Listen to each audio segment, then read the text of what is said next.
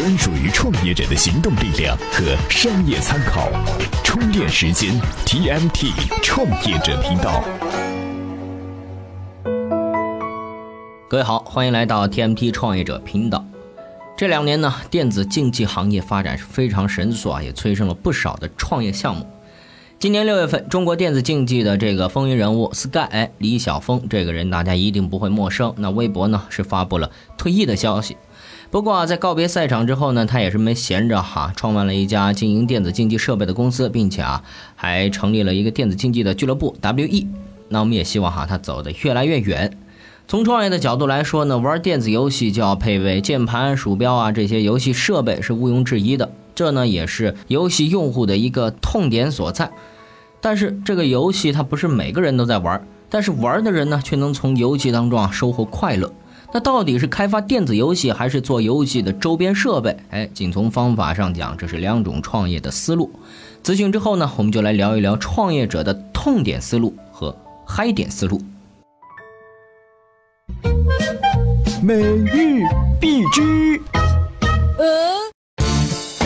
又一款吃微信红利的 APP 上线了。八月二十七号，微信读书上线，其杀手锏就是引入了社交关系，可以看到好友的书单、推荐和排名。从微信运动到微信读书，以后干啥都要揣个手机吗？优步转着圈的在全球融资，哪家也不落下。据路透社报道称，优步中国公司已经提前完成了首轮十亿美元的融资，参与融资的包括高瓴资本、中信银行、中国人寿和百度。作为优步的大靠山，百度提供了地图服务作为支撑。八月二十八号，外媒报道，社交网站 Facebook 的单日用户量首次突破十亿人。当七分之一的人类都活跃在一个网站上，其他网站怎么办呢？外卖企业的融资记录诞生了。八月二十八号，饿了么宣布完成 F 轮的六点三亿美元融资，估值超过了美英等国的外卖巨头。这也是沾了人口红利的光吗？这里是 TMT 创业者频道。欢迎回来，今天我们聊的话题呢是创业瞄准痛点还是嗨点？首先呢，我们来说说痛点思维。有位创业者哈，在迷茫的时候写过这样一句话：“我每天躺在床上去思考生活中不如意的事儿，把它作为我的创业机会。”不少人啊，和这位创业者一样，瞄准那些用户感到困扰、感到难受、亟待解决的需求作为创业的点子，希望一招捅破天。成功的例子很多，需求呢其实也不难找，但是问题是他们往往是一锤子买卖，比如。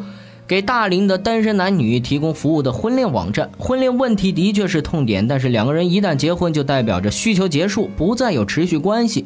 哎，这也是婚恋网站没有求职网站需求大的原因之一啊。痛点呢，很有可能随着时间、场景、人群不断迭代，说不定什么时候就被消除了。就比如说哈，以前排队买火车票是一个痛点，人很多怎么办？哎，雇人排队呢，就是一个解痛的方法。因为市场需要，黄牛呢也因此诞生了。哎，这个时候网络订票出现了，本质上呢，它不是为了干掉黄牛来的。一个新流程全面采用以后，反过来这个痛点就被消除了。所以说啊，单纯以痛点为核心的创业，很有可能在它还没有成长到足够强大的时候，就被其他事物压制消亡了。那我们再来说说以嗨点或者说以舒服点为核心的创业哈，他们首先呢是满足了人性的一个愉悦。